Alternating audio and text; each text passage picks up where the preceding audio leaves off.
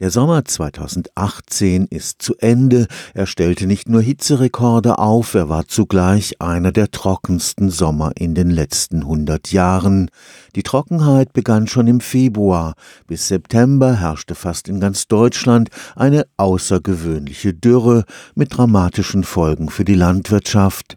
Das Zentrum für den Umgang mit Naturkatastrophen am Karlsruher Institut für Technologie zieht in diesen Tagen eine erste Bilanz eines Jahrhundertsommers, der bald zur Regel werden könnte. Noch ist es zu früh, die Schäden genau zu beziffern, die der Hitzesommer verursacht hat.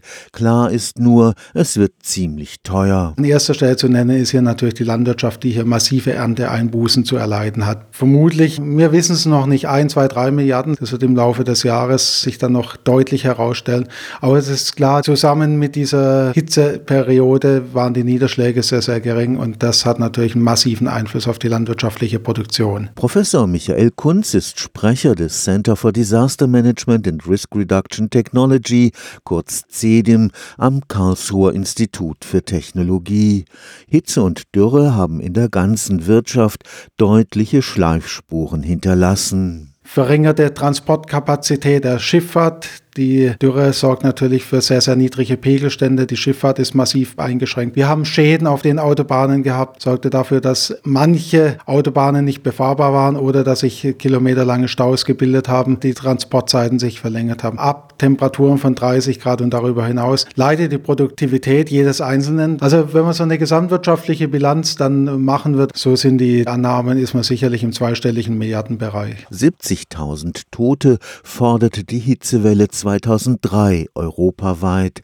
In diesem Sommer waren wir besser vorbereitet. Es gab noch keine Warnsysteme. In der Zwischenzeit gibt es einen Hitzewarndienst vom Deutschen Wetterdienst beispielsweise. Krankenhäuser, Altenheime sind wesentlich besser vorbereitet, was insgesamt dafür sorgt, dass die Mortalitätsrate wohl deutlich niedriger sein wird als während der Hitzewelle 2003. Wenn in Zukunft Hitze und Dürre im Sommer die Regel sind, soll mehr Grün den Städten Kühlung verschaffen. Was macht Begrünung? Sie verschattet einerseits, Andererseits sorgt sie für eine Abnahme der Temperatur durch Verdunstung. Wenn die Böden aber so trocken sind, wie wir das jetzt bei diesen Hitzewellen erleben, dann können Pflanzen auch nicht mehr allzu viel verdunsten. Das heißt, der kühlende Effekt ist relativ gering. Für den Karlsruher Klimaforscher sind Sommer wie 2003 und 2018 eindeutig auf den menschengemachten Klimawandel zurückzuführen. Wir sind uns noch nicht wirklich bewusst, welche Folgen diese Temperaturzunahme haben wird auf unser Wohlbefinden, auf unsere Komfort Komfortzone. Mir fehlt hier dieser Aufschrei und dieses Handeln. Und letztlich weiß es eigentlich jeder, wenn wir diese paar versprengten Klimaskeptiker außer Acht lassen. Wir wissen, was der Klimawandel bedeutet, was für Folgen auf uns zukommen, aber letztlich passieren tut leider viel zu wenig dagegen. Stefan Fuchs, Karlsruher Institut für Technologie.